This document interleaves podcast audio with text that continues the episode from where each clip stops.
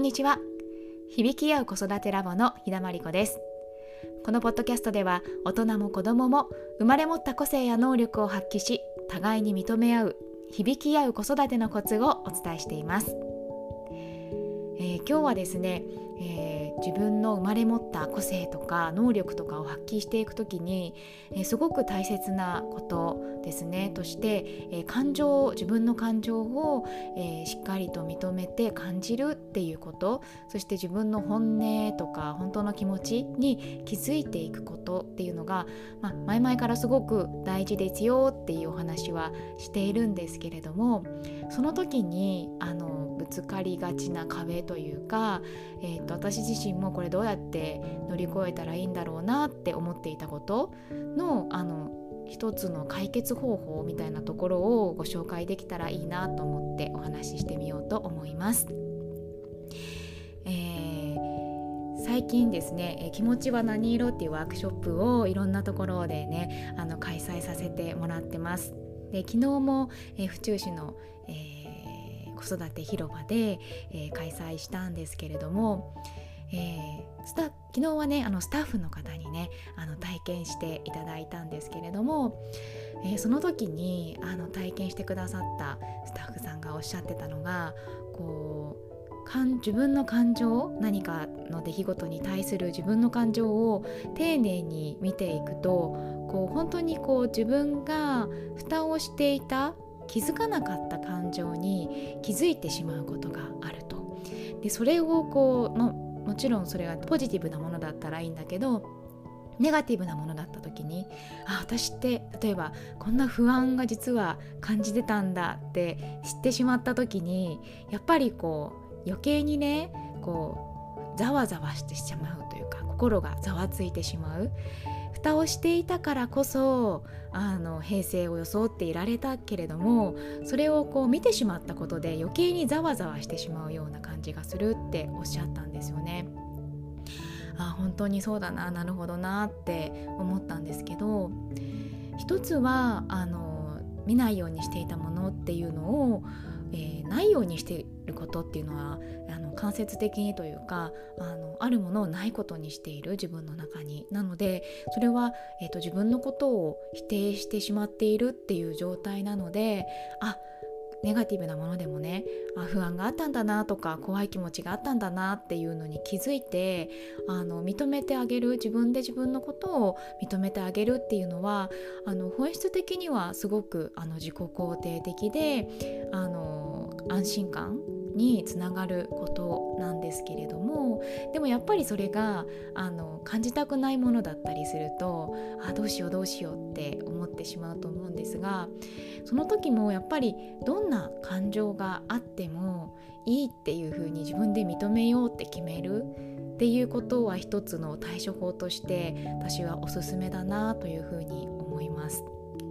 感情ってやっぱり自分の一部みたいな気持ちになっちゃっているからあ私こんな不安を抱えちゃってるよとかこんな怖がりなんだなこんな私嫌だなってこうネガティブな感情を抱いている自分自身に対して、えー、否定的になってしまうこともあるかもしれないけれども、えーと、感情と自分自身っていうのは本当に別の存在みたいな感じで捉えてもらうと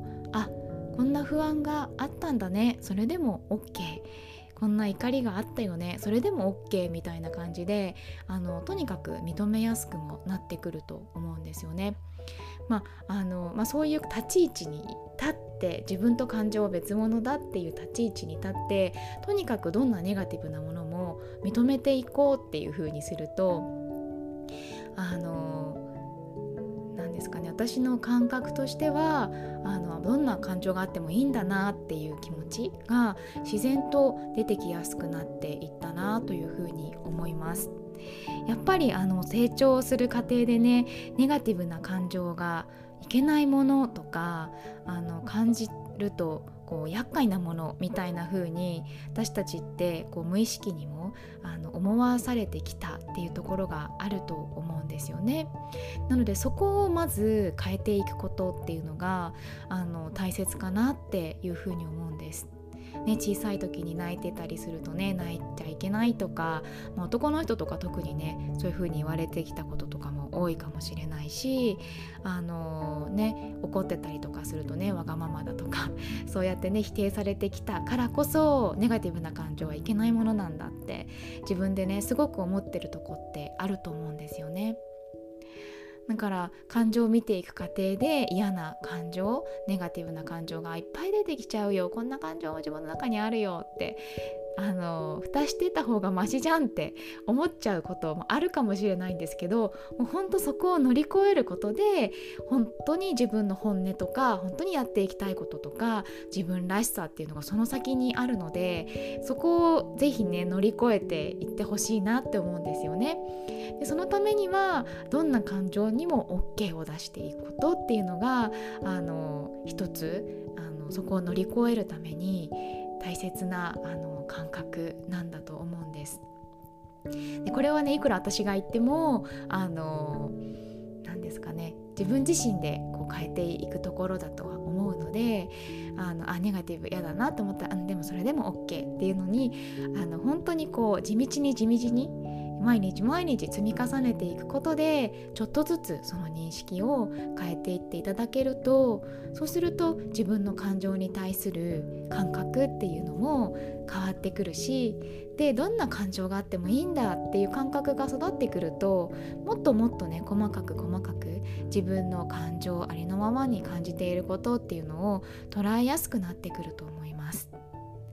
でその自分の感情とか感じていることを捉えやすくなって捉えていけ認めていけばいくほどですねあの相手の感情まあ、例えば子供のこととかもねなんでこんなに泣いてるの？とかねもうすぐに怒ってっていう風にあの切ってしまわないで相手が子供が何で泣いてんのかなとか何でこんなに怒ってるのかなっていうその原因とかあの子どものありのままの姿っていうのもすごくこう捉えやすくなってくるし耳を傾けたいなっていう気持ちも増えてくるように思います。なのでねまずは自分の感情自分の心に耳を傾けていく習慣。是非ね少しずつ身につけていってもらえたらいいなというふうに思います。どんなねネガティブな感情があってもそれでもいいってね自分で自分に言ってあげること。それが本当の意味で感情とよりよく付き合っていくための一つの大切なポイントだと思っています。それでは今日はこの辺で今日も聞いてくださりありがとうございました。ご質問お気軽にお寄せください。響き合う子育てラボではメールマガジンをお届けしています。